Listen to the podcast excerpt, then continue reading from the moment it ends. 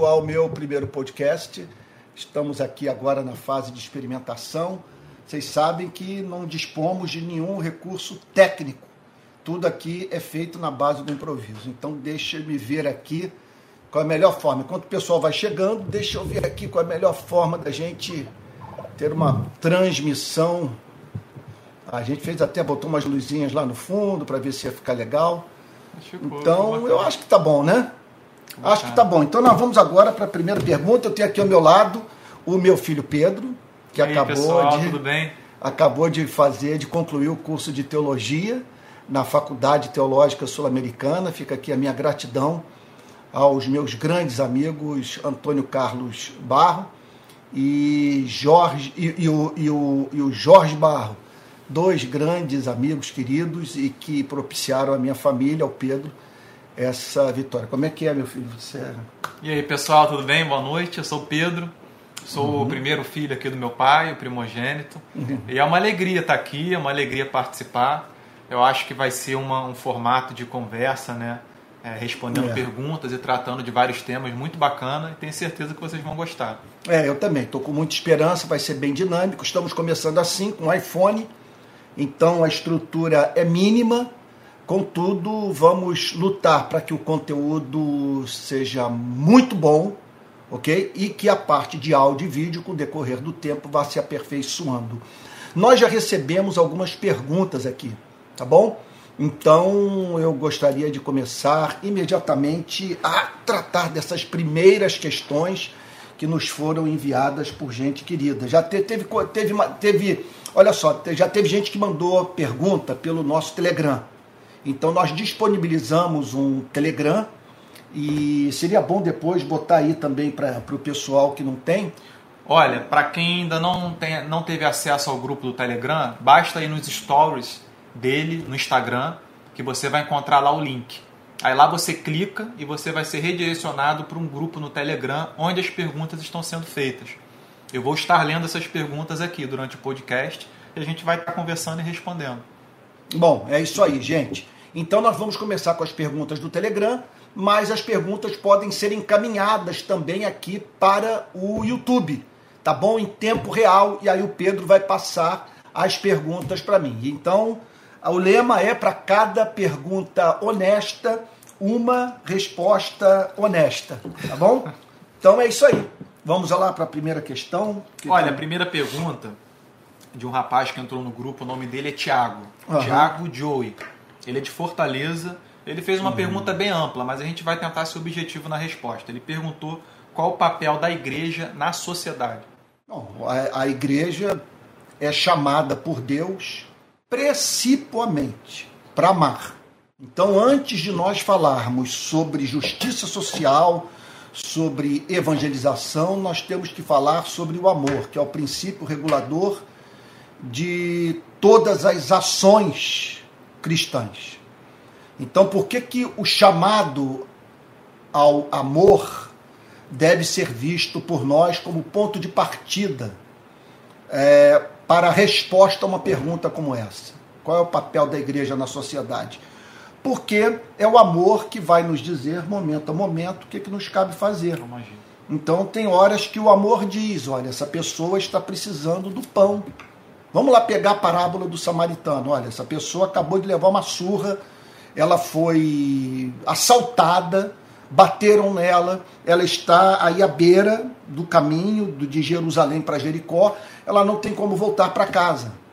Ela não tem como é, voltar ao caminho, sabe? andar literalmente com as próprias pernas. É claro que num contexto como esse, você tirar do seu bolso um folheto evangelístico, a gente nem usa mais isso, mas você vir com, com, com palavras que não se traduzem em atitudes, sabe? É é- é- uma coisa como essa seria interpretada como um escárnio, como falta de, de, de amor, porque o amor é, é aquele é aquela manifestação do caráter de Deus em nossas vidas, é, por meio da qual nós viabilizamos a vida de todo aquele que cruza o nosso caminho. É. O que é viabilizar a vida do próximo? É fazer com que o próximo cumpra a finalidade da sua existência, da sua criação, que é glorificar a Deus. Então, uma pessoa que apanhou, levou uma surra, está à beira da estrada, entre a vida e a morte, essa pessoa está precisando desse amor que cuida das suas feridas, desse amor que alimenta, que oferece abrigo, sabe? Desse amor, portanto, que assume essa forma de cuidado pelas necessidades físicas e emocionais do ser humano. Em não, em não poucas outras ocasiões, esse amor vai dizer o seguinte: olha, essa pessoa precisa do evangelho.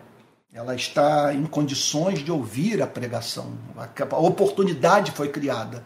Anuncie o evangelho para ela, porque é horrível, você sabe disso, viver sem Jesus. O amor vai dizer para o crente. Então anuncie o amor de Deus é, pela vida dessa pessoa, manifestado no Calvário. Então, a missão da igreja no mundo, veja só, antes de nós debatermos é, sobre conservadorismo, sobre progressismo, antes de falarmos sobre missão integral, evangelização do mundo, missões transculturais, luta pela justiça social, serviço social, ação social, nós temos que falar sobre o amor. Nós fomos chamados para amar. E amar significa fazer com que o ser humano é, cumpra a finalidade da sua criação. Repito, que é glorificar a Deus. É. Eu concluiria também dizendo ao Tiago o seguinte, Tiago, é, o papel da igreja na sociedade ele vai variar muito de acordo com o contexto de cada sociedade. Né? No uhum. nosso caso, no nosso estado, na nossa cidade, em que faz parte da sociedade as pessoas que vivem numa comunidade pobre, violenta, o Rio de Janeiro é cheio de comunidade, a nossa cidade, Niterói também, implica a igreja atuar lá dentro. Sabe, a igreja, a igreja servir essas pessoas, uhum. muitas vezes pregar o evangelho ali, prestar assistência, ajudar financeiramente, Isso. ajudar com os bens, uhum. ajudar espiritualmente, ajudar os pastores uhum. desses lugares, por exemplo, isso é muito importante, os membros das igrejas. Tem muito povo de Deus ali dentro. Então, dependendo de onde você vive, sabe, a sua atuação ela pode diferir um pouco da nossa, mas o princípio do amor ele tem que abranger a sociedade como um é, todo. E né? a igreja, muitas vezes, por se focar demais na justiça social, ou, se fo ou, ou botar todo o seu foco exclusivamente na evangelização do mundo, acaba vivendo um, um cristianismo assimétrico. Nós temos que pensar muito em termos de simetria, porque está faltando simetria é, em não poucas igrejas, em não poucas denominações, em não poucos movimentos é, dentro do protestantismo brasileiro, em que as pessoas põem muita ênfase num aspecto da missão da igreja em detrimento do outro. E o amor é o que é, é, nos permite, portanto, viver o cristianismo simetricamente. O amor nos levará a não apenas a sabermos o que fazer momento a momento, ok? Olhe para a vida de Jesus, pessoas com fome. Ele vira para os seus discípulos e diz: essas pessoas estão com fome, elas não têm como voltar para casa. O que, que vocês têm aí? Ah, nós temos cinco pães e dois peixinhos. Sabe, conforme a gente às vezes a gente costuma cantar nas nossas igrejas. Cinco pães e dois peixinhos e o me alimentou. Então, mas é, é isso que a Bíblia ensina. É, houve quem perguntasse, é, é, é, houve para quem respondesse a pergunta de Jesus o que queres que eu te faça, Senhor? Que eu torne a ver. E nós vemos o Senhor Jesus é, pregando o Evangelho para Nicodemos, pregando o Evangelho para Zaqueu. Então o modelo, então quando nós falamos em amor, o modelo é Jesus. E você na Bíblia não vai encontrar um Jesus conservador nem um Jesus progressista. E você não vai encontrar um Jesus exclusivamente em todos os seus contatos é, é, pessoais com seres humanos concretos, sabe, exclusivamente pregando o evangelho ou tratando do tema da, da, da justiça social, é, desse amor que se manifesta no ato de você suprir as necessidades físicas de um ser humano. O que você vai ver é o amor, momento a momento, se manifestando na vida de Cristo das mais diferentes formas. É. É, aqui no grupo do Telegram a gente teve perguntas dirigidas ao meu pai, perguntas dirigidas a mim e perguntas mais gerais. É, teve uma pessoa de nome Juliana Queiroz que fez uma pergunta específica para mim. Ela ficou sabendo de alguma maneira que eu me converti, me converti depois de uma certa idade. Eu não me converti criança nem adolescente, mas foi mais para a juventude. Ela teve interesse de saber uhum. como foi minha conversão E o que mudou para mim, tendo em vista que eu fui criado na igreja, né? Eu cresci dentro da igreja, né? Para vocês terem ideia, eu tô com 32 anos e o ministério do meu pai, ele é mais antigo do que eu. Então eu nasci praticamente dentro de um ministério que ele uhum. começou. Uhum. Então assim, você bem fazer um resumo assim para não tomar muito tempo. A minha conversão ela se deu exatamente aos meus 22 anos de idade. Né? Eu fui criado na igreja, com 16 para 17 anos eu me desviei porque ninguém nasce cristão, é necessário nascer de novo, como Jesus disse a Nicodemos uhum. em João capítulo 3. E esse na novo nascimento aconteceu na minha vida quando eu tinha 22 anos. As circunstâncias e todos os detalhes é, tomaria muito tempo para dizer, para detalhar, mas foi algo assim é, uhum. tão transformador e tão profundo é, que fez com que eu tivesse recebido novos olhos para enxergar a igreja como eu enxergava. Porque uma coisa é você crescer, sabe, no ambiente de culto, de retiros, é, em comunhão com inúmeros jovens, é, assistindo seu pai pregar, assistindo outras pessoas pregar, viajando com ele, é, não, não tendo sido convertido. Mas quando você se converte, sabe, todo esse filme que se passou volta na sua mente. Uhum. E você enxerga o amor de Deus nisso, você enxerga Ele preparando você é, para esse momento, ao longo de todos esses anos. E quando isso realmente acontece, né, no meu caso, é, era como se eu tivesse assistido assistindo uma pregação pela primeira vez, uhum. participando de um louvor pela primeira vez, orando pela primeira vez, participando de um retiro uhum. pela primeira vez e aproveitando o retiro para ter comunhão com Deus e com o próximo. Então foi algo assim uhum. profundamente transformador. Uma próxima pergunta. Graças a Deus. Já que essa foi só dirigida a mim, teve alguém que fez uma pergunta interessante. O José Ailton Siqueira. Ele perguntou o seguinte: Como construir um caminho de reconciliação dentro de grande parte da igreja evangélica, né, tendo em vista o cenário que a gente está vivendo? Uhum. Bom, a igreja está precisando de cura. Nós fomos muito marcados, terrivelmente marcados, pelo que ocorreu no seio da igreja nos últimos cinco anos. Eu vou incluir aqui 2018, que é um ano que eu diria que é. ele, é, ele entrou para a história do protestantismo brasileiro, porque pela primeira vez na história do protestantismo brasileiro, dois terços da igreja fizeram uma aliança política com o candidato à presidência da República. Importante isso, que isso seja frisado. Essa aliança foi feita em 2018 com o atual presidente da República. Então ele foi posto nos púlpitos das nossas igrejas, ele participou de, de grandes eventos. Foi ungido por óleo. É, foi, foi, ele foi batizado, foi ungido, foi declarado profeta, foi declarado é, um mito, essa coisa toda, né? Não vale a pena de é, é, é. assim nós nos estendermos nesse ponto. Eu não quero continuar falando sobre esse tema, já falei demais sobre ele nos últimos anos. Mas o fato é o seguinte: vamos, vamos ser justos. Veja só, vamos ser justos. O problema não foi criado é por um setor da igreja que fez aliança política com candidato de esquerda ou com o presidente eleito, presidente Lula. Essa aliança foi feita com o atual presidente da República. E não podemos, de modo algum, negar o fato que o ambiente se tornou. Isso é história, gente. Isso é testemunho que muitos cristãos podem dar. O ambiente ficou insuportável para petistas, para pessoas de mentalidade de esquerda, e ser petista e ter mentalidade de esquerda não significa você abraçar em tótum o pacote petista ou o pacote da esquerda. Vale a pena dizer que existem esquerdas, não é só uma esquerda. Quando alguém perguntar é, é, é, para você se você é de esquerda, é, é, responda com uma pergunta sobre qual esquerda você está falando, porque existem várias esquerdas. Então a aliança foi feita e outra coisa, quem não apoiou o candidato da igreja ficou numa situação insustentável.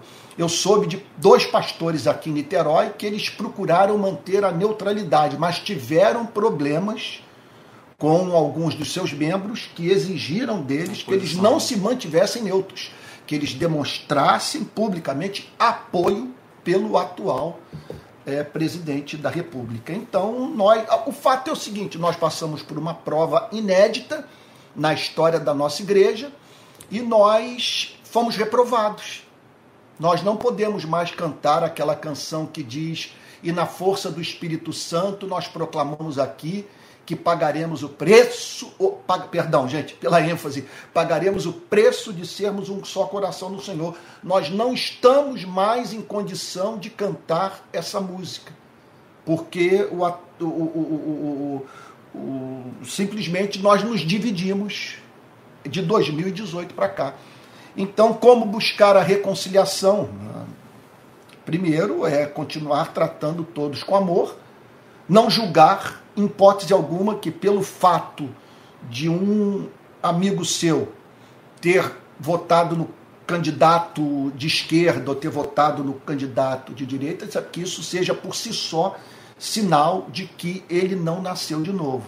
Veja, isso é muito importante ser frisado. Então, você procure dar o benefício, vamos assim dizer, da dúvida, procure exercitar o juízo caritativo, tão ensinado pelos puritanos. O que é o juízo caritativo? Eu fico do lado do, do amor, da boa vontade. Eu, eu quero julgar essa pessoa, ah, sabe? Quer dizer, sem condená-la. Quer dizer, eu quero avaliar a decisão que ela tomou sem partir do princípio que a decisão tomada é reveladora da ausência de novo nascimento. Não vou, não vou entrar nesse caminho. Agora, é bem verdade que está em curso hoje no nosso país algo que demanda de nós cristãos a decisão de não mantermos comunhão com certas pessoas, com certos setores da igreja, em razão do seu comportamento é assim é, é, visivelmente é, é, é, assim pecaminoso. São pessoas que estão procurando minar a democracia, pessoas agressivas, pessoas que atentam contra a dignidade humana, por meio daquilo que falam, daquilo que escrevem. E, portanto, é um escândalo nós nos associarmos a certas pessoas. Veja só, eu não estou falando nos associarmos a quem votou no, no, no atual presidente da República. O que eu estou dizendo é que entre esses que votaram no presidente da República atual, há extremistas, há pessoas radicais que querem incendiar o Brasil com essas pessoas eu não terei comunhão, nem com elas, nem com suas igrejas. É, vale a pena lembrar também que é, quando alguém possui uma conduta né, dessa maneira diante dos não, não cristãos e a pessoa ela proclama a fé, ela é clara, evidentemente uma cristã, uhum. isso mina a credibilidade do evangelho. Uhum. Isso é muito grave, né? Cristo tratou isso como algo grave, os apóstolos trataram isso como algo grave, os profetas. Então nós devemos dar é, a devida importância a essa matéria, né? É, tomar cuidado e impor alguns limites, é. dependendo da conduta de certas é, pessoas. É, é muito importante, isso que o Pedro está falando é muito importante, porque olha só, uma coisa que nós temos que entender é o seguinte: nós temos que lutar para, mediante o amor, é restaurarmos a unidade da igreja. Isso é fundamental. Agora, não podemos perder de vista o fato que nos associarmos a certos evangélicos nesse atual momento da nossa história significa causarmos escândalo, porque há evangélicos que estão hoje militando no, naquilo que poderíamos chamar de extremos ideológicos. E isso é totalmente incompatível com o cristianismo. Por exemplo, quem propõe golpe quem se insurge contra as instituições do Estado Democrático de Direito, quem usa de linguajar chulo com essas pessoas, nós não devemos, em hipótese alguma, manter comunhão, sob pena de fecharmos o coração de um número incontável de pessoas de, é. de, de, que nós queremos levar a Cristo para aquilo que nós falamos. Simplesmente essa gente não vai nos levar a sério. Uma decisão que eu estou tomando no meu ministério por exemplo, eu não participo mais de nenhum evento que, que convide para dividir o púlpito comigo pessoas de espírito beligerante. pessoas que têm um histórico. Contenciosas. É, pessoas contenciosas. Abertamente pessoas, contenciosas. pessoas que têm um histórico de publicamente atacar de modo desalmado servos de Deus. Isso, para mim, eu coloco isso no nível dessas grandes iniquidades que, quando nós estamos envolvidos com elas, as portas do protestantismo brasileiro se fecham para você e para mim. Se, eu for, se alguém descobrir, por exemplo, que eu estou envolvido com algum caso extraconjugal, eu sei que as portas vão se fechar por mim. Agora, para mim, por, agora, por que, que as portas não se fecham para pessoas que usam de linguajar jocoso, obsceno, ofensivo, que estimulam o conflito entre os irmãos nas redes sociais? Com essas pessoas eu não quero manter comunhão em hipótese alguma.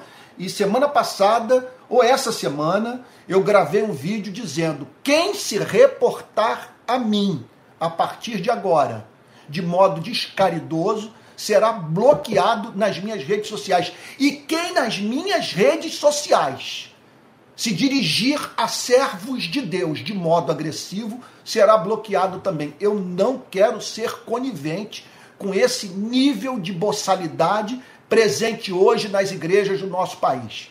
O, o, o, o, dedo tecla do que o coração está cheio. E o nosso coração está cheio de ódio, de desamor, sabe? De, de, de, de espírito beligerante. E isso se manifesta, obviamente, no que escrevemos da forma mais despudorada. E quanto mais agressiva, mais jocosa, mais sarcástica é a pessoa, impressionante, mais atenção ela consegue granjear nas redes sociais. É, Isso é um absurdo. Comigo não vai ter espaço, não. Uma. Eu queria, antes de passar para a próxima pergunta, eu queria dar uma resposta à pergunta do José, que eu achei muito importante. Eu imagino que seja um dilema para um monte de pessoas hoje em dia. É, eu queria responder de uma maneira um pouco diferente, talvez. Partindo do pressuposto de que ele fez a pergunta é, com uma dor profunda no coração e de não estar conseguindo encontrar um meio de lidar né, com o ambiente que nós estamos vivendo e de alcançar alguma forma de reconciliação com os irmãos e as irmãs que ele tem. Olha, a primeira coisa que eu diria, partindo de um outro, uma outra perspectiva, seria da gente dar muita importância à nossa relação com Deus. Da gente estar separando tempo diário para estar com Deus, sabe, para manter, para estar em comunhão com Ele através de um espírito de oração, sabe, tentar cantar louvores sozinho em casa, ler a palavra de Deus. Por quê? Porque quando a gente vai alimentando a nossa alma, isso gera uma grande facilidade da gente lidar com o próximo, sabe? E se a gente tentar lidar com o próximo, sabe, sem esse preparo de uma uhum. comunhão com Deus, de um momento de separação com Ele, a gente vai ter grande dificuldade, uhum. sabe? E eu confesso, eu tenho dificuldade, sabe? Essa, esse ambiente contencioso, beligerante que a gente está vivendo, ele não atinge só o lado da direita, ele não atinge só o lado da esquerda mas ele atinge a mim também pessoalmente. Eu tenho que, me, que ter muito domínio próprio, eu tenho que exercer um autocontrole muito grande inúmeras vezes e às vezes eu tenho que me animar, procurar conforto e consolação na escritura, porque eu fico muito indignado e triste com as coisas que eu vejo, sabe? Eu fico triste com a indiferença das pessoas, a indiferença das pessoas. Eu fico triste com o ânimo contencioso das pessoas, sabe? Eu fico triste uhum. é, é, pela forma que as pessoas se reportam nas redes sociais umas às outras, como se estivessem lançando granadas retóricas nos seus argumentos. Sabe? A pessoa lança uma granada para outra de maneira retórica, ela não quer nenhuma resposta. É, eu, ela só eu, quer finalizar o diálogo ali. Isso é, é muito triste. Eu comecei a ter algumas reações físicas. E eu vou abrir meu coração aqui com você. Eu não perdi noite de sono nesses cinco anos. Por conta dessa aliança política, eu me posicionei, é claro. Você foi testemunha disso, do quanto que eu fui perseguido. Cinco, na, na verdade, desde que eu saí do púlpito, fui para as ruas em 2007, que eu tenho sido objeto do ódio de não poucos é, supostos cristãos evangélicos. Agora, de, dos últimos cinco anos, a coisa se tornou é, insuportável. Insuportável. Então o que, que aconteceu? Você é testemunha que não tem um só print meu de alguém que tenha feito registro de uma palavra agressiva minha. De alguém que eu tenha desqualificado, humilhado nas redes sociais. Eu simplesmente tenho me mantido calado. Agora, tem horas que há uma descarga de adrenalina é, fruto. Eu, vou, eu não quero assim tirar uma onda de santo. humano. Você quer glorificar a Deus, é. você quer exaltar a Deus, você não quer escandalizar ninguém. Aí você toma conhecimento de uma pessoa que se comportou da forma mais agressiva que se possa imaginar, mais moralista, e você conhece o passado da pessoa. Teve uma, por exemplo, que foi altamente agressiva comigo. E eu sei do que ela fez com a família do amigo meu. Simplesmente um amigo meu estava viajando, ele entrou na casa desse meu amigo e passou dias com a sua esposa enquanto que ele estava numa viagem de trabalho. Destruiu o casamento do meu amigo e hoje é uma das pessoas mais insuportavelmente moralistas que eu conheço.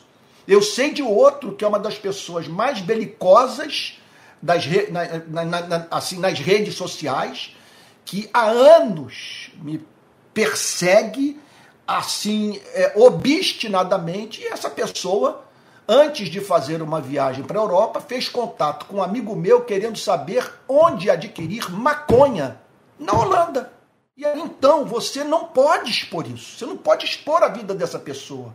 Você tem a esperança de que ela se converta, de que ela mude de vida. Você não quer fazer com que a sua vida seja exposta à execração pública. Então, para você, para você exercer o autocontrole numa hora como essa, é isso demanda uma, uma, uma energia emocional brutal. Teve alguém que acabou de dizer aí, mas bloquear resolve? Em alguns casos, não temos alternativa, meu querido irmão. Eu bloqueei pouquíssimos, mas os que eu bloqueei foram aqueles que passaram dos limites. Outro dia eu estava com Covid, teve um que brincou, mandou eu tomar, tomar ivermectina e, e aquele outro remédio, é o, cloroquina. cloroquina, sabendo de antemão o que, que, eu, o que, que eu penso sobre esse tipo de coisa. Mas ele fez de uma forma jocosa. Outros mentem, dizem, por exemplo, que o Rio de Paz recebe dinheiro da contravenção ou do tráfico de drogas. Que é isso? Ou dizer que nós recebemos verba pública. Isso é mentira. Então, então quando a pessoa deliberadamente mente e atenta contra a sua dignidade, contra o seu bom nome, eu não tenho alternativa. É ainda mais quando você já fez avisos. Quando você percebe também que a pessoa é paga ela é paga para isso. Ela trabalha para alguém, isso funciona como testa de ferro. Você não tem alternativa. Eu lamento profundamente, porque eu acho que nós temos que praticar em nossas relações interpessoais é, a arte de transformar inimigos em amigos. Mas nem sempre isso é possível. A, a Margarete perguntou se vai ficar gravada a transmissão. Vai sim, Margarete, sim, vai ficar gravada. Todos os podcasts é, ficarão gravados. Eu estou tentando ler também a, o que vocês estão comentando no, na transmissão, tá? É, e esse, por enquanto nós vamos fazer um por semana. No futuro vamos ver como é que vai fazer, mas por enquanto um por semana. Mas, vamos uma lá. pergunta dirigida a mim com respeito ao meu pai. É, o Matheus Mota. Matheus Mota fez várias perguntas. Obrigado pela participação, Matheus.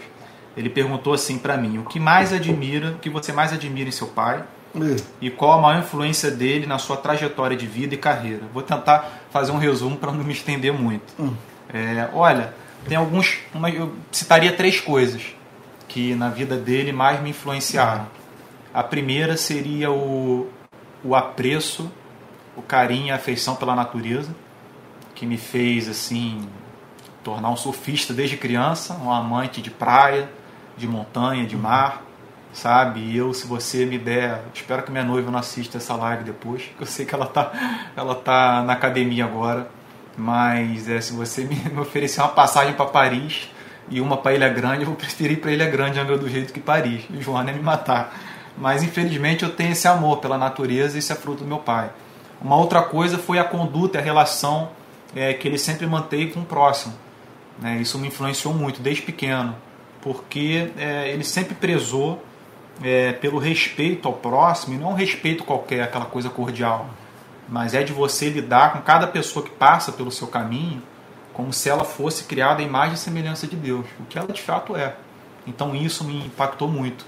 Uhum. E uma outra coisa, sem sombra de dúvida, foi o amor pela teologia, é, por bons livros, sabe? O amor pela Deus, leitura obrigado. foi algo que passou assim quase que por osmose quando eu me converti. Logo depois que eu me converti, esse amor que ele tinha pela leitura há muitos anos, que ele ainda tem, ele simplesmente passou para mim. Como se Deus tivesse me concedido um amor pela leitura. Eu comecei a ler, e aqui, como vocês podem ver, essa biblioteca aqui não é de fake, não é verdadeira. Esses livros contêm, assim, é, essas prateleiras contêm livros maravilhosos, e dos quais já me abençoaram muito. Obrigado, filho. Uma outra pergunta, agora direcionada ao meu pai. Mais uma do Matheus Mota. Ele perguntou assim: O senhor sente falta? Não, perdão, essa pergunta é do Carlos Henrique. Depois eu faço outra do Matheus Mota. O Carlos Henrique perguntou assim: O senhor sente falta do ambiente institucional da IPB, da Igreja Presbiteriana do Brasil, uhum. após tantas décadas nela? É, eu, eu, eu tomei a decisão de não ser mais pastor titular de igreja presbiteriana. Essa foi a primeira decisão. E a decisão que eu já tomei e que por motivos pessoais eu não levei a cabo ainda, mas que será consumada ano que vem será de sair da denominação. Eu servi essa denominação fielmente é, durante 40 anos, dos quais 35 foram dedicados ao ministério sagrado. E então ah, dei o meu sangue, é, preguei a fé reformada, preguei o, o calvinismo das institutas, da confissão de fé de Westminster. Procurei encarnar a tradição de espiritualidade reformada. Então, eu mantenho hoje uma relação com a denominação ambígua. Sabe? E com relação ao protestantismo em geral, protestantismo institucionalizado, protestantismo das grandes denominações. Eu acho que o que está aí não tem que ser destruído, funciona para a vida de muita gente. Deus tem usado para conversão e, de pessoas e edificação da igreja, mas eu não consigo mais me ver dentro desse modelo. Eu não eu não me sinto mais à vontade, ele não me ajuda a realizar as minhas aspirações, cumprir o meu chamado. Por exemplo, eu eu não acredito que hoje seja possível ser ativista social e pastor titular de igreja presbiteriana. Eu não acredito que, no meu caso, pelo menos no meu caso, do ponto de vista das denúncias que eu faço, do conteúdo das manifestações públicas do Rio de Paz, é, eu não vejo igreja para mim no Brasil. Eu causaria muito desconforto em grande parte da membresia. Especialmente em razão do fato de muitas das críticas que eu faço é, são dirigidas ao extremismo de direita, ultraconservador presente no protestantismo brasileiro. Eu acredito que é impossível organizarmos uma igreja, isso em qualquer sistema de governo, mesmo do, no caso das igrejas que poderíamos considerar mais informais e orgânicas, mas uma vez que tenhamos organizado uma igreja, aí ali nós teremos problema.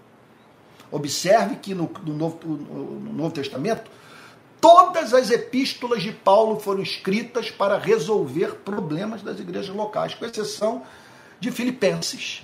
As demais, problemas graves, problemas doutrinários, problemas é, comportamentais, é, problemas éticos, problemas do ponto de vista da relação da, da igreja com seus pastores. Meu Deus, problemas de toda espécie de natureza. Olha só, Estamos falando de igrejas que não passaram pelo processo de institucionalização do protestantismo brasileiro atual. Estamos falando de igrejas é, com as quais os apóstolos mantiveram contato. Igrejas que passaram por avivamento. Igrejas profundamente carismáticas. Ou seja, igrejas nas quais os dons do Espírito Santo se manifestavam de modo inequívoco, de uma forma toda especial, as operações sobrenaturais. levadas a cabo pelo Espírito da Graça por meio dos apóstolos. E essas igrejas tiveram seus problemas. Eu, o que eu estou certo é que a forma como as igrejas batistas, presbiterianas, metodistas funcionam é, é tende a levar os cristãos a terem problemas adicionais na igreja. Você está entendendo o que eu estou dizendo? Existem os problemas que são inerentes à vida de qualquer igreja. Toda igreja é um corpo misto. Toda igreja é composta por filhos da luz e filhos das trevas. Isso é evidente. Então, toda igreja é um corpo misto e em toda igreja há cristãos maduros e cristãos é, que permanecem na infância espiritual, que pararam na vida cristã onde começaram. Então você vai ter problema.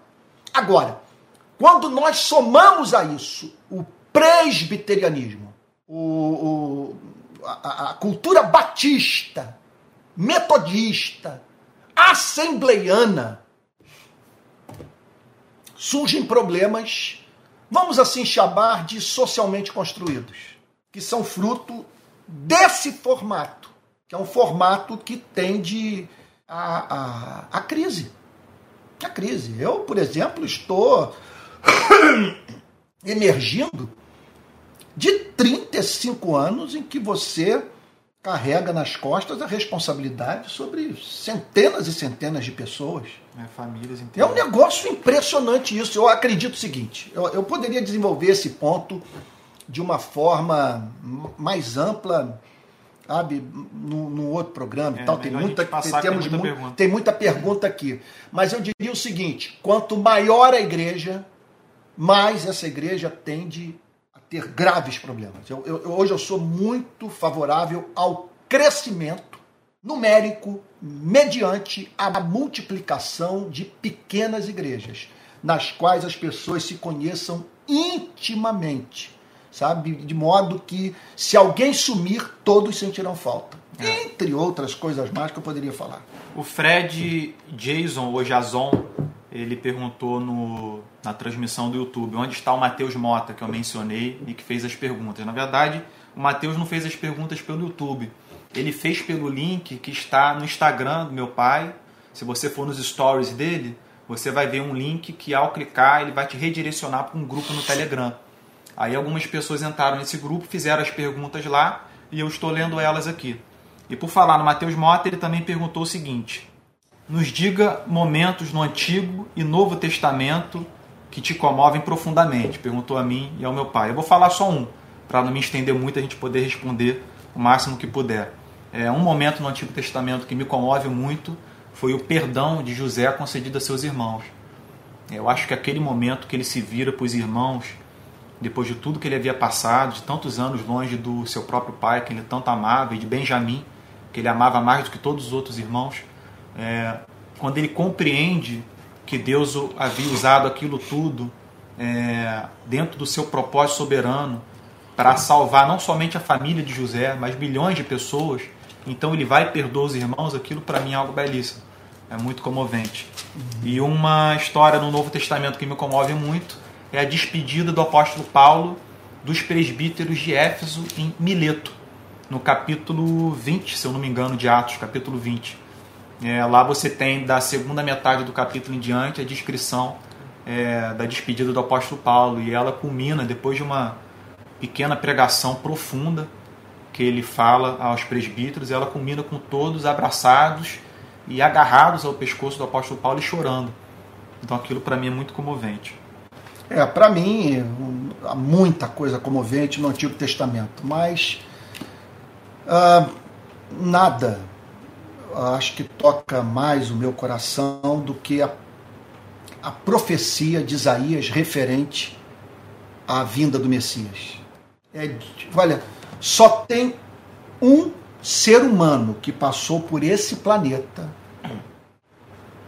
a quem podemos considerar como objeto dessa profecia. E esse ser humano se chama Jesus. Certamente ele tomou sobre si as nossas enfermidades e as nossas dores levou sobre si.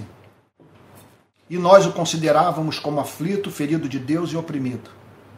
Mas ele foi traspassado por causa das nossas transgressões, esmagado por causa das nossas iniquidades, o castigo que nos traz a paz estava sobre ele, e pelas suas feridas fomos sarados. Todos nós andávamos desgarrados como ovelhas, cada um se desviava pelo seu próprio caminho. Mas o Senhor fez cair sobre ele a iniquidade de todos nós. Ele foi oprimido e humilhado, mas não abriu a boca. Como cordeiro foi levado ao matadouro, e como ovelha muda diante dos seus tosqueadores, ele não abriu a boca. Essa pessoa só pode ser Jesus. Essa é a passagem mais comovente do Antigo Testamento, sem a mínima dúvida.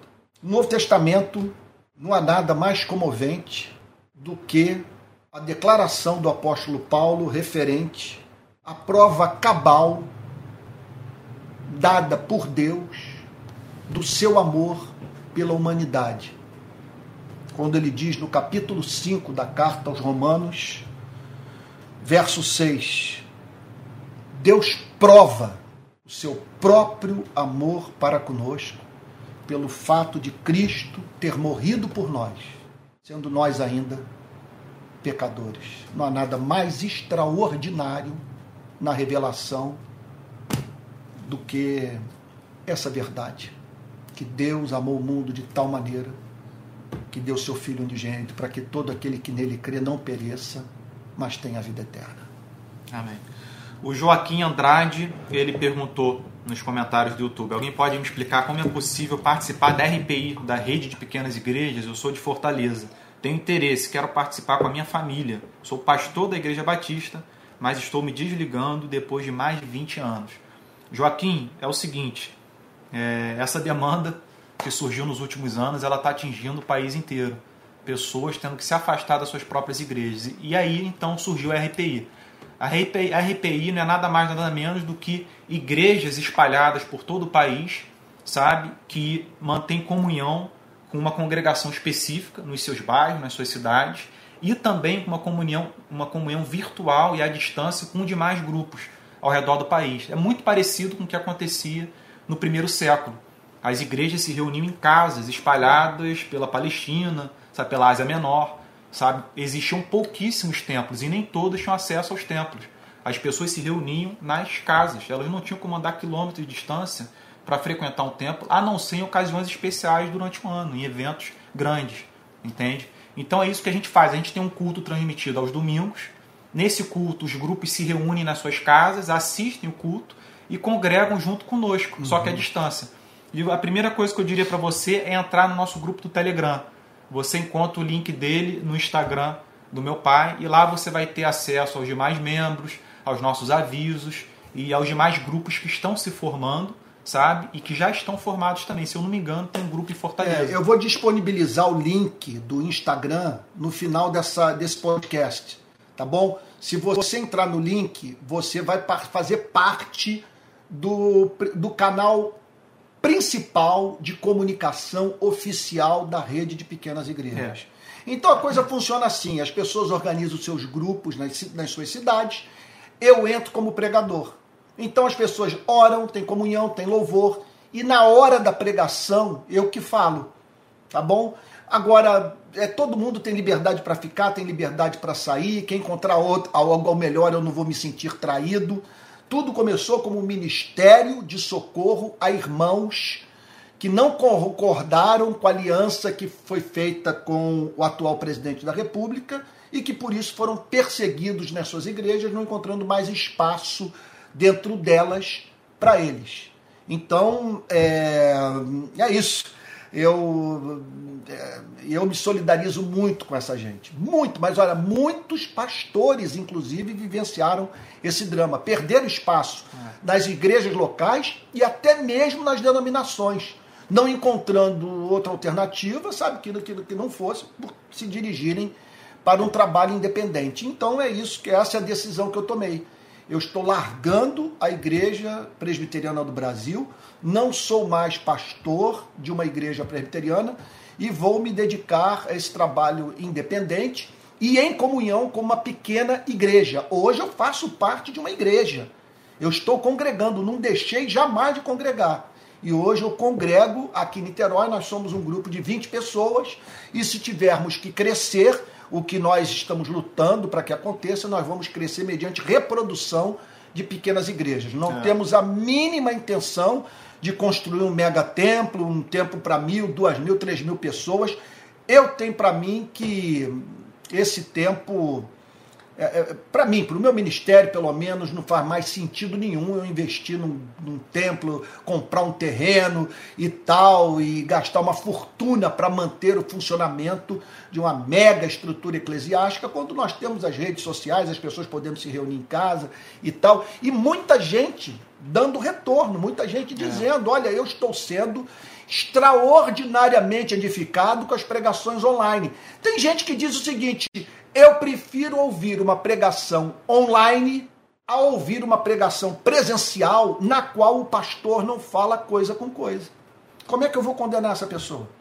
É. Vamos lá para vale a pena pergunta. dizer também que as críticas né, que são levantadas ao modelo da RPI, sabe, dizendo que não é bíblico, elas não têm nenhum fundamento, é totalmente bíblico, tá? Só para os irmãos saberem. A Bernadette perguntou: poderia me explicar sobre o grupo do Telegram? É, eu estou nele, mas não consigo enviar mensagem. Bernadette, entra no grupo ao qual o meu pai vai disponibilizar o link né, nessa, nessa gravação, nessa transmissão.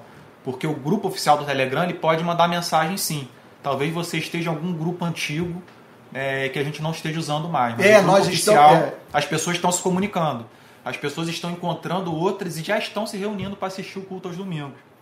É isso, nós vamos daqui a pouco disponibilizar o novo endereço, o novo link de Telegram, e nesse Telegram você pode interagir. E o Pedro, meu filho, está acompanhando diariamente, pelo menos eu acredito, né, diariamente uhum. ou regularmente, as comunicações ali do Telegram. E a nossa meta é organizar as igrejas no Brasil inteiro e treinar os conselheiros, aqueles que vão estar à frente dessas pequenas é. igrejas. Ó, um grande amigo nosso, querido Denis Cruz, perguntou o seguinte: a minha pergunta seria: como é se definir cristão e ter estômago para aguentar tanto hater na internet, ignorar o caminho? Eu vou começar respondendo, porque ele, ele responde de maneira mais longa, eu dou uma resposta mais breve. Olha, Denis, eu tenho dificuldade com isso também. É como eu mencionei agora há pouco. A, a, a natureza do diálogo travado hoje em dia na internet ela é uma espécie de guerra onde as pessoas lançam bombas retóricas sabe? São granadas argumentativas retóricas. Você lança uma granada, você quer que ela exploda ali, você não quer obter resposta. Você simplesmente quer fechar, sabe, a sua opinião soberana perante o próximo. Isso cessa o diálogo. É simplesmente gente dando patada uma na outra. Sabe, isso é absolutamente anticristão. Sabe? E, e mina o espírito cristão através do qual nós deveríamos ser luz aos não cristãos que estão nos assistindo e que ficam espantados com essa espécie de comportamento, né? Então, assim, ignorar, eu tento ignorar muita coisa para preservar a minha própria paz e tento aproveitar ocasiões específicas e oportunidades que eu vejo para tentar dar uma resposta amorosa, uma resposta respeitosa, pra, sabe, para que a pessoa ela tenha um contato é, nesse cenário tão beligerante com uma resposta que ela não poderia esperar, sabe, com algo diferente eu, me parece ser uma forma de você alcançar o próximo. Ô, assim. Denis, eu, eu conheço você pessoalmente e na maior parte do tempo pelas redes sociais, né? porque você mora no Amazonas, mora em Manaus, eu moro no Rio. Denis, o que para você e para mim é difícil, para essa gente não é, é uma batalha desigual. Por exemplo, se você e eu usarmos as armas que essas pessoas usam, aqueles que nos seguem não vão nos entender. Então, esse é um problema. Eles usam esse discurso de ódio e são aplaudidos pelos seus seguidores. Você e eu não. As pessoas que nos conhecem não vão entender o seu e meu comportamento se nós respondermos nos termos em que esses algozes se reportam a nós. Ponto número um. Ponto número dois. Aquele comportamento que vai fazer com que você perca a noite de sono, se angustie, saia procurando ah, ah, o e-mail, o telefone, o contato dessa pessoa que você ofendeu. Veja, esse tipo de gente não tem a mínima preocupação com isso. Você teme entristecer o Espírito Santo, você teme envergonhar o evangelho, dando mau testemunho, você teme quebrar a autoestima das pessoas, sabe? Quer dizer, para essa gente, insultar é como cuspir. Eles não têm nenhum problema de consciência, eles dormem bem. Então, qual é o conselho? Eu estou dando essa volta toda para te dizer o seguinte: não responda, Denis. Isso vai fazer mal a você. E se a pessoa levantar calúnia, mentira a seu respeito, você tem três caminhos. Um caminho é levar essa pessoa à justiça. Em alguns casos, isso é legítimo. Eu não tenho a mínima dúvida com relação a isso. Você não tem que considerar essa pessoa irmã na fé. O comportamento dela é, é ímpio do início ao fim. É maligno. Teve uma, agora mesmo, teve dois aí, é, é, dois é, jornais ou sites evangélicos que espalharam pelo país que eu sou abortista. Eu tenho pensado em processar esses sites. É uma calúnia que me ofende profundamente, que mexe com um valor meu inegociável. Então esse é um caminho. O outro caminho, sabe? O outro caminho é o de você pedir que a pessoa dê uma evidência do que ela está dizendo. Eu já vi gente se calar ao dizer que eu recebo verba pública. E eu, e eu pedi evidência. Me mostre. Me mostre que o Rio de Paz, já alguma vez nesses 15 anos, recebeu dinheiro da União, do Estado ou do município. Esse é outro caminho. O terceiro caminho é bloquear. Eu estou agindo nesse sentido agora com um pouco mais de liberdade. Estou vencendo alguns escrúpulos. Porque, em alguns casos, quando, quando a pessoa mente, mente, ela, ela está mentindo, faz piada com tudo o que eu escrevo.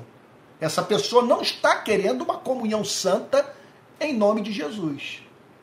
Essa pessoa simplesmente quer me desqualificar. Ela quer me silenciar. Então, qual é o sentido de eu manter um relacionamento com uma pessoa que se recusa a manter relação civilizada comigo?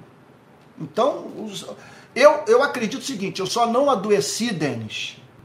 Eu só não passei a, a, a perder noite de sono e, e tal por, por angústia e, e culpa e, e, sei lá, e tristeza por ter causado escândalo, porque desde o início eu me recusei a tratar os meus algozes nos mesmos termos em que eles me tratam.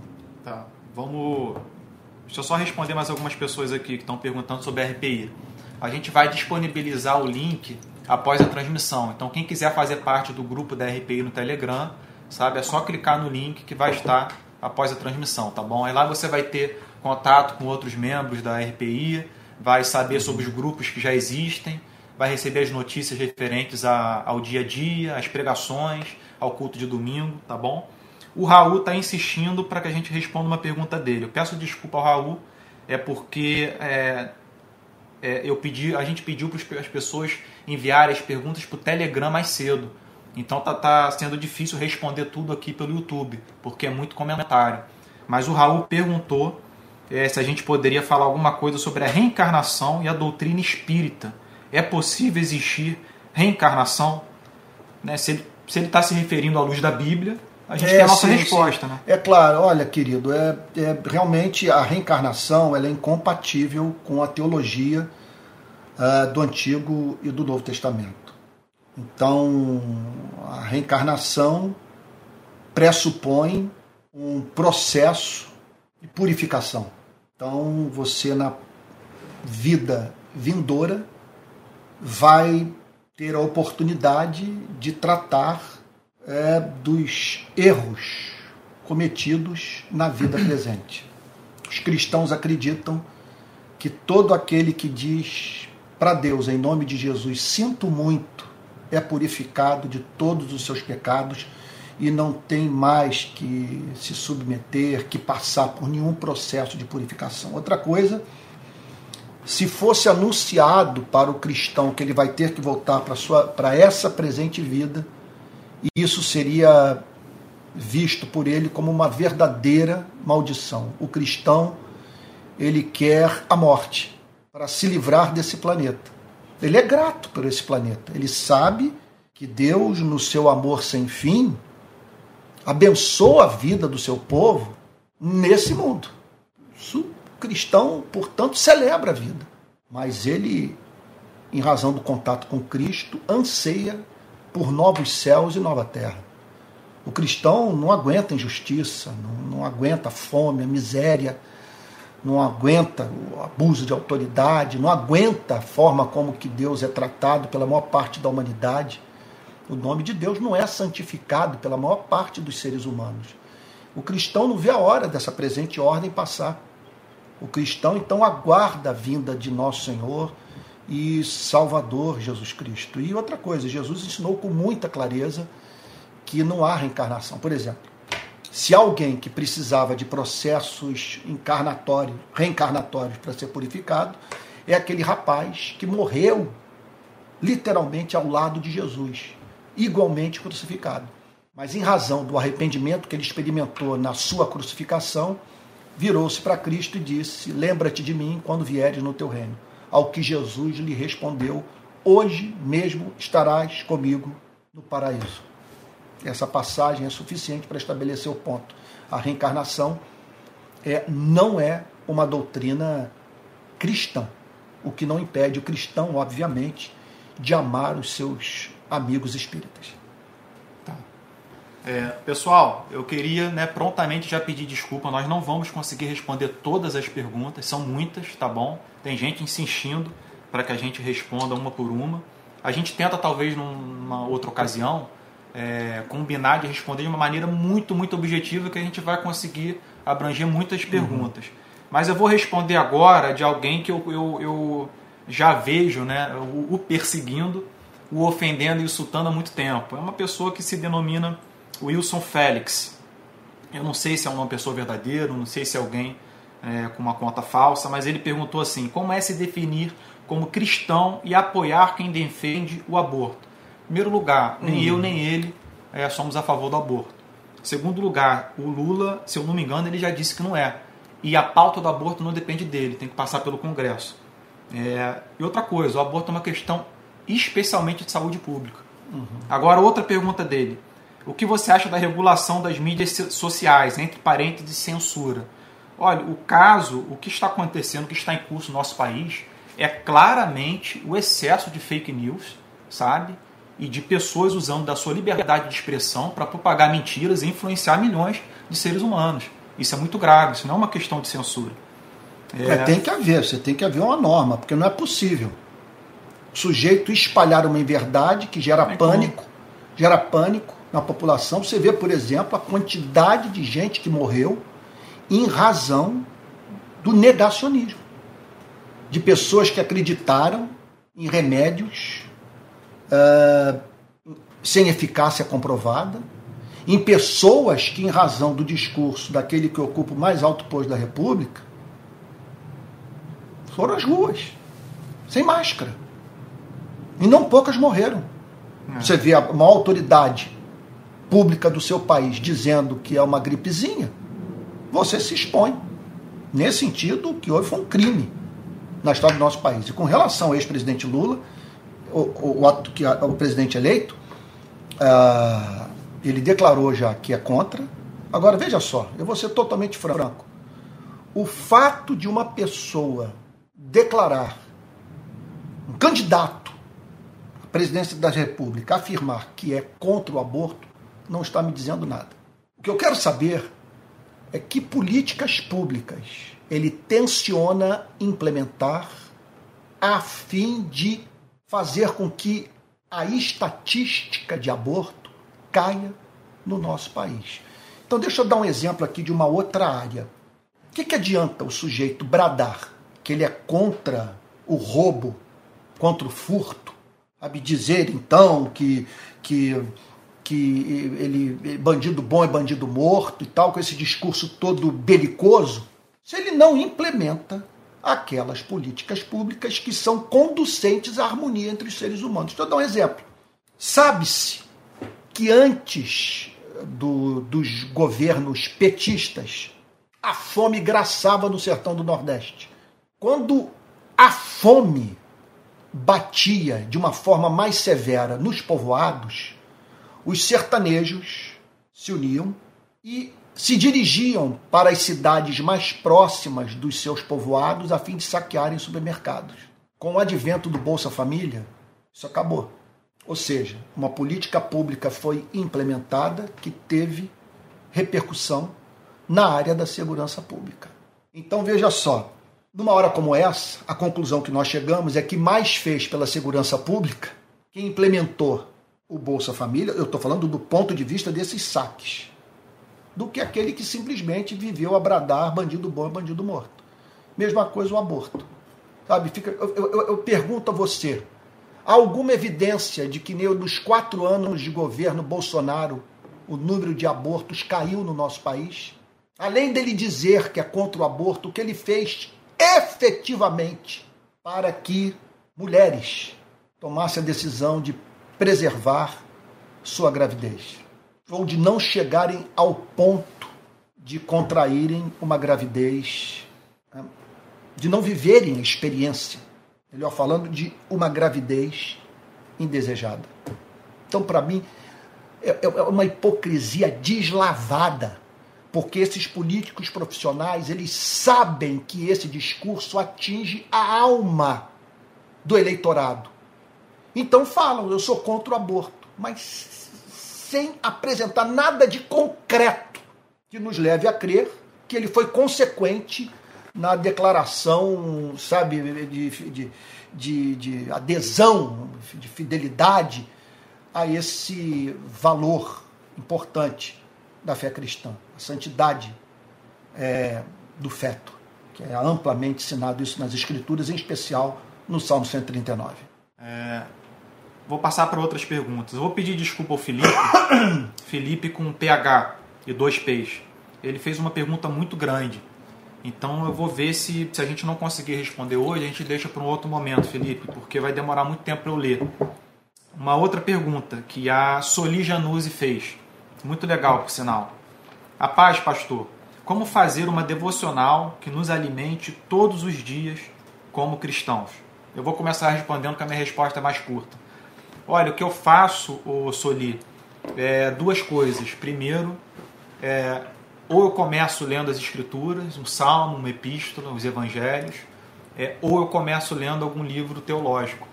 Então, um, um exemplo que eu te daria e que é de fácil acesso no nosso país, porque foi um autor que teve seus livros e suas pregações altamente traduzidos para o português, é você procurar escritos do Charles Spurgeon, pregador inglês do século XX, é você pegar século XIX, século XIX, perdão, é você pegar pregações traduzidas para o português do pastor galês David Martin Lloyd Jones, e poderia citar outros, o John Stott, ele é excelente, sabe? Então é isso que eu faço. Eu leio um pouco de teologia, eu leio um pouco a Bíblia e tento me manter uhum. em espírito de oração a Deus. E então isso é. alimenta o meu espírito na minha devocional. Quem fez essa pergunta? Foi a Soli Januzzi. Sueli... Soli, Soli. Soli. Soli. Soli. S-O-L-Y. S-O-L-I. S-O-L-I. Soli, deixa eu falar. O meu, meu método aqui não é nada ortodoxo. Primeira coisa, eu vou, eu vou falar aqui uma heresia. Deve fazer aí uns 20 anos ou mais que eu não oro de joelhos. Eu raramente me ajoelho para orar. Eu oro ou sentado, ou oro andando na mata ou na beira da praia. Oração é um hábito da minha vida, tá arraigado em mim e, e eu diria que é a, é, a, é a disciplina espiritual mais terapêutica que eu conheço. Então, eu diria que é um exercício da fé que atende à minha demanda de transcendência, de comunhão com o Pai. Né? Então, o que, que eu faço, Soli? Primeira coisa, eu quase que invariavelmente eu leio a Bíblia ouvindo música e ouvindo bar. Bar funciona extraordinariamente para mim. Outra coisa que eu faço é ler a Bíblia em espírito de oração. Então eu leio e mantenho um diálogo em oração com o texto. O texto sugere o conteúdo da oração, ok? E eu oro em cima do texto. Se é um texto que revela a beleza de Deus, eu glorifico a Deus pela beleza da sua santidade. Se é um texto que me confronta, que revela meu pecado, eu confesso meu pecado. Se é um texto que me faz lembrar de um benefício recebido, de uma expressão concreta do amor de Deus por mim, eu agradeço a Deus com ações de graças. E se é um texto que me fala de alguma necessidade minha ou de alguém que eu amo, eu intercedo. Então essa é uma coisa que eu faço há muitos anos, ler a Bíblia em espírito de oração. Outro ponto também, a minha Bíblia toda grifada. O que significa o seguinte, que muitas vezes eu leio o que eu grifei. Isso torna a leitura da Bíblia deliciosa, deliciosa. Ainda mais quando nós pensamos do ponto de vista daquelas passagens do Antigo Testamento que prescreveram, que caíram, que, que não dizem mais respeito diretamente à sua e à minha vida. São textos inspirados, podemos auferir dessas passagens informação sobre a forma como que Deus se relacionou com o seu povo no, no período do Antigo Testamento, mas são passagens que dizem respeito é, à teocracia judaica dos dias anteriores à vinda de Cristo. Isso é uma coisa que eu faço. Então, outra prática é a de andar orando. Oro, mas oro assim, caminho quilômetros e quilômetros orando. Eu moro aqui no mato, então tem muita rua deserta onde eu moro, muita rua vazia, com muita árvore. E muitas vezes eu vou para a beira da praia e caminho andando na areia fofa. Isso me faz um bem enorme, enorme, enorme, incalculável. Outra coisa também, eu canto muito nessas caminhadas eu faço a minha liturgia. Então tem algumas músicas que me acompanham há anos, que eu canto sempre sem me cansar. Né? Então, como por exemplo, é, eu quero ser Senhor amado como vaso nas mãos do oleiro. Quebra a minha vida e faz e, e faz-a de novo. Eu quero ser um vaso novo. Quebra a minha vida e faz-a de novo. Eu, é, isso. Eu quero ser, Senhor, eu quero ser um vaso novo. Outra que eu canto muito é Divino Companheiro. Divino Companheiro no caminho, Sua presença sinto logo ao transitar. Vindo dissipaste toda sombra, já tenho luz, a luz bendita do amor. Fica, Senhor, já se faz tarde, tens meu coração para morar, para pousar. Faz em mim morada permanente, fica, Senhor, fica, Senhor, meu Salvador. Então, isso é uma coisa que eu faço muito, é cantar. Outro ponto também, Soli, procure ter sempre, como Pedro falou, uma obra devocional do lado da Bíblia. Um livro que vai aquecer o seu coração, que não seja técnico. Um livro que, se você ler, ele vai fazer com que você ame mais a Jesus. Tenha mais anseio por Deus e por viver o cristianismo. Eu não conheço no mundo espiritual nada mais extraordinário do que Martin Lloyd Jones, do que Jonathan Edwards, do que Blaise Pascal, do que Santo Agostinho. Isso aí é, é alimento do que Martinho Lutero, do que João Calvino. Eu tenho vivido da leitura desses homens. E olha, e algumas de suas obras eu já perdi as contas de quantas vezes eu já li. Por exemplo, eu acho que nós deveríamos ler anualmente o comentário de Martinho Lutero sobre a carta de Paulo aos Gálatas nós deveríamos anualmente ler o Tratado sobre Afeições Religiosas de Jonathan Edwards. Sem a mínima dúvida. E eu aconselho a todos os cristãos a comprarem todos os livros de Martin Lloyd Jones da série Romanos e Efésios. Isso aí, é, olha, eu vou te dizer, não tem como expressar minha gratidão a Deus por essa série de pregações do grande pregador galês. Vamos lá. Vamos lá.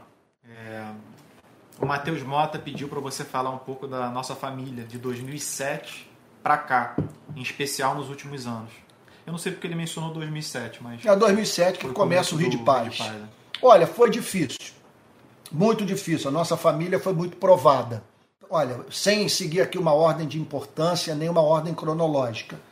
Primeira coisa, machucou muito a minha família os ataques que eu sofri as mentiras que foram proferidas contra mim. Meus filhos ficaram muito indignados. Minha mulher, sabe? Só minha filha que foi preservada por causa, em razão da idade. Ela tem apenas 12 anos. Vive no mundinho dela. É. Então, esse é um lado da coisa. Outro lado, as ameaças. Ameaça contra a nossa integridade física. É, também não foi fácil, às vezes, que eu retornei para casa depois de ter visto homicídio, de ter testemunhado assassinato e, e grandes injustiças é, ocorridas nas favelas do Rio de Janeiro. Eu não conseguia aterrizar. Quando eu conheci o sistema prisional, quando eu fui parar nas carceragens da Polinter, da Polícia Civil do Rio de Janeiro, eu, durante um bom tempo, eu acordava de madrugada, por volta de duas e meia da manhã, com a imagem dos presos na minha cabeça. É, foi difícil, então, voltar para casa e não conseguir interagir com a família e ter que ficar calado, para, sabe, sem espaço para contar para os meus filhos, para minha mulher, tudo aquilo que eu havia testemunhado. E tudo, é claro, tudo isso passou a exigir muito de mim, porque eu continuei sendo pastor titular e, ao mesmo tempo, envolvido com ativismo social. E o envolvimento com essas questões demandou muito estudo, muita leitura. E eu não tinha formação acadêmica em segurança pública, em sociologia, sabe, em política. Então eu tive que, nos últimos 15 anos, mergulhar nesses temas, porque eu passei a ser procurado pela imprensa, por todos os setores da imprensa brasileira e agências internacionais de notícia para falar sobre, sobre esses temas. E muitas vezes ao vivo. Então não foi fácil para minha família. Mas no meio disso tudo, acho que Deus nos sustentou. Nossa casa está em comunhão com o Senhor. Todos aqui servem a Jesus. Não somos perfeitos, mas amamos a Cristo. Tensionamos viver para a glória do nosso Criador. E eu posso dizer que eu e minha casa servimos ao Pai de nosso Senhor e Salvador Jesus Cristo. É, mais uma pergunta. O Rodrigo perguntou quem sustenta o Rio de Paz. O Rio de Paz não recebe dinheiro do governo, tá? Se essa foi a sua dúvida, Rodrigo. Faltou luz aqui, eu peço perdão. Tá gravando ainda? Deixa eu ver. É, tá funcionando. Pelo menos a transmissão não caiu, de repente ela passou para. Ela passou para a. Deixa eu ver aqui. Ela passou para Tim. Não, é que houve uma tá. queda aqui de luz. Tá ao vivo ainda. Tá, tá bom, ainda. então vamos lá. Olha só, gente, eu tá fui. Tá funcionando, tá funcionando, estão falando aqui. Pois é, eu fui perguntado sobre. Rio de Paz. Sobre o Rio de Paz. Quem sustenta? O Rio de Paz, ele é mantido pelas redes sociais, por pessoas que me conhecem e que, e que participam das nossas campanhas, que nos sustentam regularmente. Nós não temos é, nenhum vínculo com político profissional, com partido político, jamais o tivemos. Não recebemos verba pública. Eu, eu, eu, não seria louco de fazer uma declaração como essa, correndo o risco de ser desmascarado por alguém. Então, o Rio de Paz não recebe verba pública. Às vezes vem alguma coisa do exterior, mas muito pouco, muito aquém daquilo que precisamos. Pela graça de Deus, nós não precisamos de muito, porque a nossa estrutura é muito enxuta.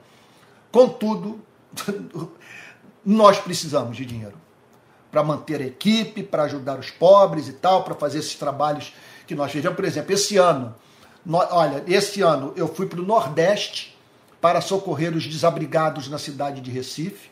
Então, o Zé Bruno, lá de, do, do Alagoas, que esteve comigo em Maceió. Ele é testemunha do trabalho que nós fizemos nas comunidades pobres, nas favelas de Maceió.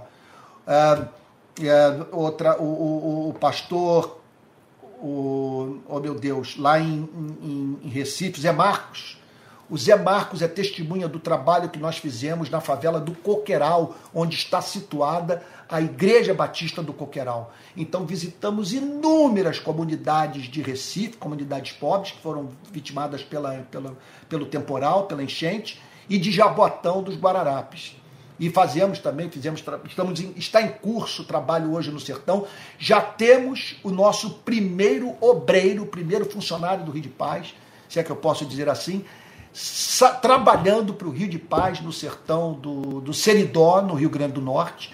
E o nosso desejo é socorrer é, o povo nordestino e, é claro, sem perder de vista aqui as demandas é, é, é das favelas do Rio de Janeiro, onde nós estamos. Né? É. Então é isso, nós dependemos da oferta voluntária de pessoas que nos conhecem. Não recebemos verba pública, não tem nenhum mega empresário bancando o Rio de Paz. A Mara Santos pediu para deixar os títulos dos livros que você acha que são legais, né, para fazer devocional e o nome do autor.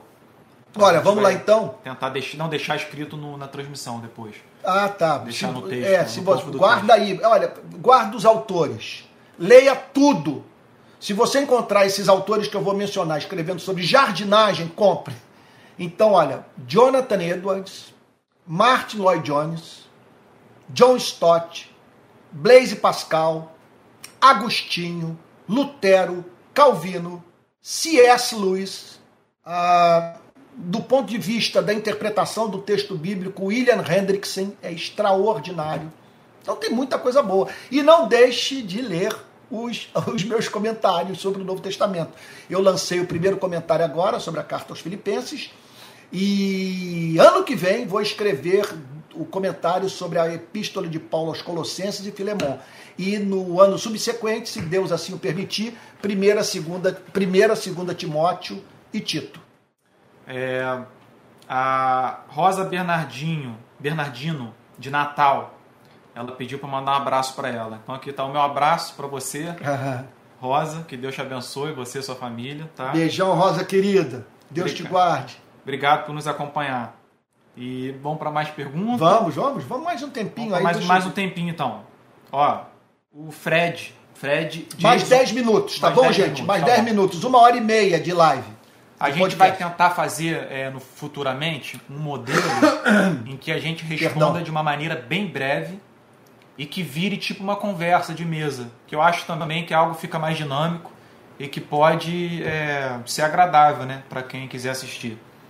É, o Fred Jason, ou Jason, perdão Fred, eu não sei como se pronuncia seu sobrenome, ele disse assim, eu realmente estou na mesma crise institucional que vocês e eu não sei se eu me desligo da instituição porque o modelo da RPI me atrai muito ou se eu continuo ligado à instituição porque ele disse que ele tem um grande amor por ela e ele sente ele se sente no dever de lutar pela instituição ainda. Como conciliar isso? Olha, irmão querido, né, eu- o que eu posso lhe dizer é que eu não tenho como prescrever uma norma para todos os que estão me ouvindo nessa noite, ou haverão de ouvir esse podcast.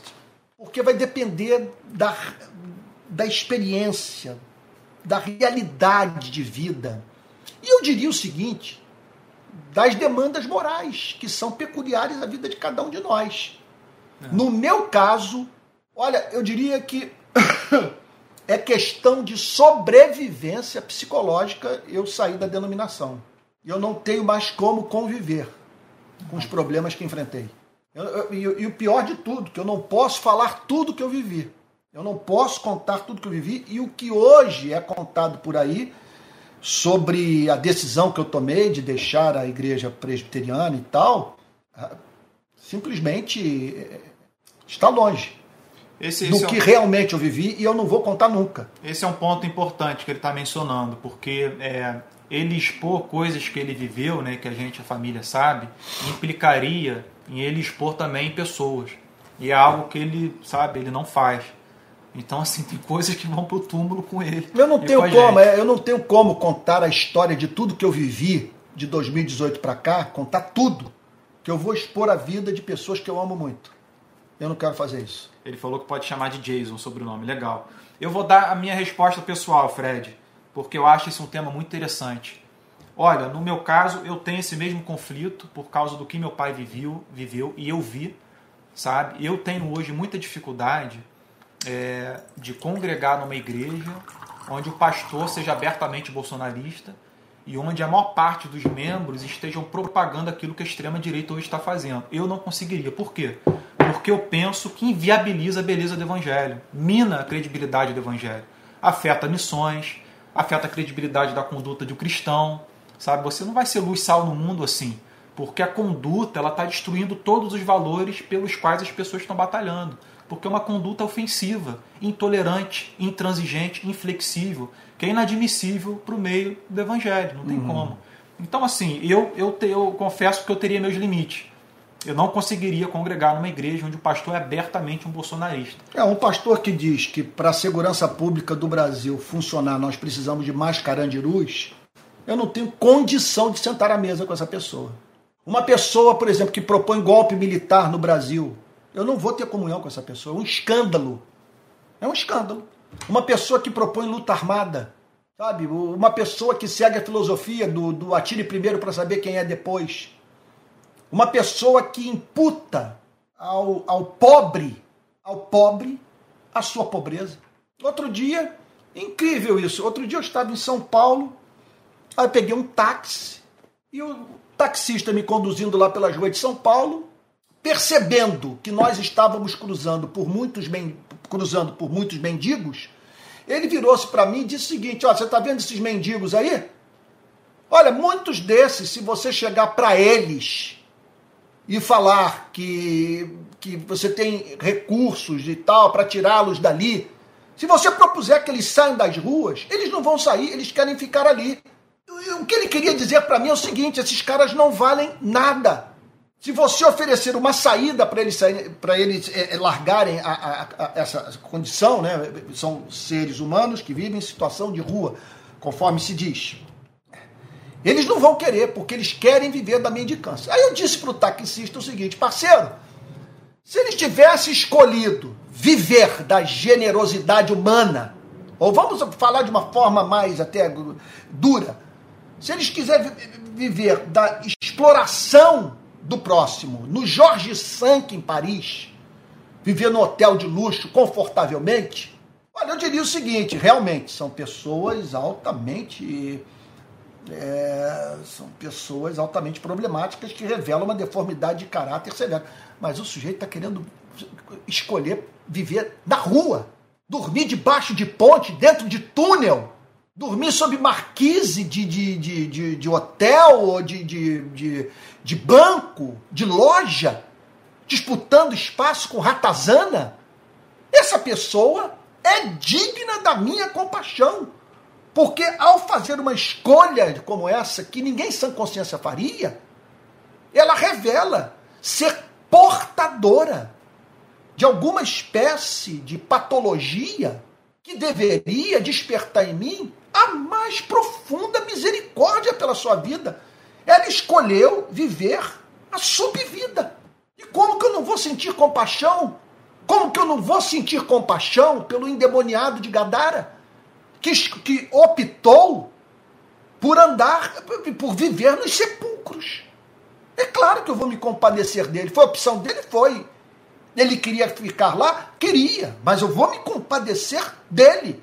Porque ninguém com a mente iluminada pelo Espírito Santo, com seu coração santificado pela graça, escolheria viver no lugar que corresponde ao exato oposto do jardim que Deus designou para o homem e a mulher viverem. É, o Gabriel que. Tá, trabalha, estamos terminando. Estamos terminando. O Gabriel que trabalha com o lançamento dos cursos, ele sugeriu da gente falar sobre o evento. Que vai. Que é para as pessoas se inscreverem se elas quiserem. O link está na descrição ah, sim, YouTube, nós vamos, é, nós vamos na descrição do canal de YouTube, né? Isso, dessa, dessa transmissão. Então, nessa transmissão, você vai encontrar o link. Boa noite, Gabriel. Boa noite, equipe, lá de, de que tem me ajudado no, no curso do, do, do, da Escola de Discípulos. Nós vamos abrir uma nova turma da Escola de Discípulos. É um curso de teologia que eu vou dar, vou tratar de todas as doutrinas e vez ou outra nós vamos ter encontro online. É. Na descrição, exclusivo. Na descrição é, dessa transmissão no YouTube, você encontra como fazer parte do curso de Cristãos na Polis, para fazer parte na escola de discípulos e no curso de arte de profetizar. Tá bom? Então você tem tá esses tudo aí. aí. Tá bom? Se você quiser, é um curso de teologia, nós vamos tratar de todos os artigos de fé da teologia reformada. Tá bom? Isso. E então esse vai ser lançado qual é o dia? Qual o dia?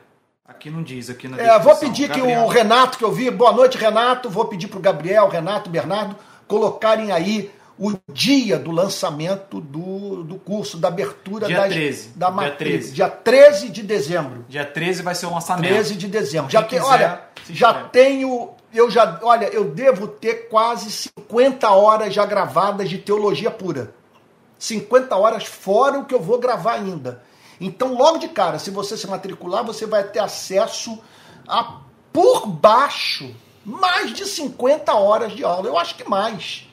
Porque, veja só, são as aulas, as lives gravadas, muita live gravada de uma hora e meia de duração. Deve dar umas 50 horas de aula gravada, tá bom? Olha, eu gostaria de receber um retorno de todos do podcast. Como você pode estar vendo, olha só, o que está rolando aqui?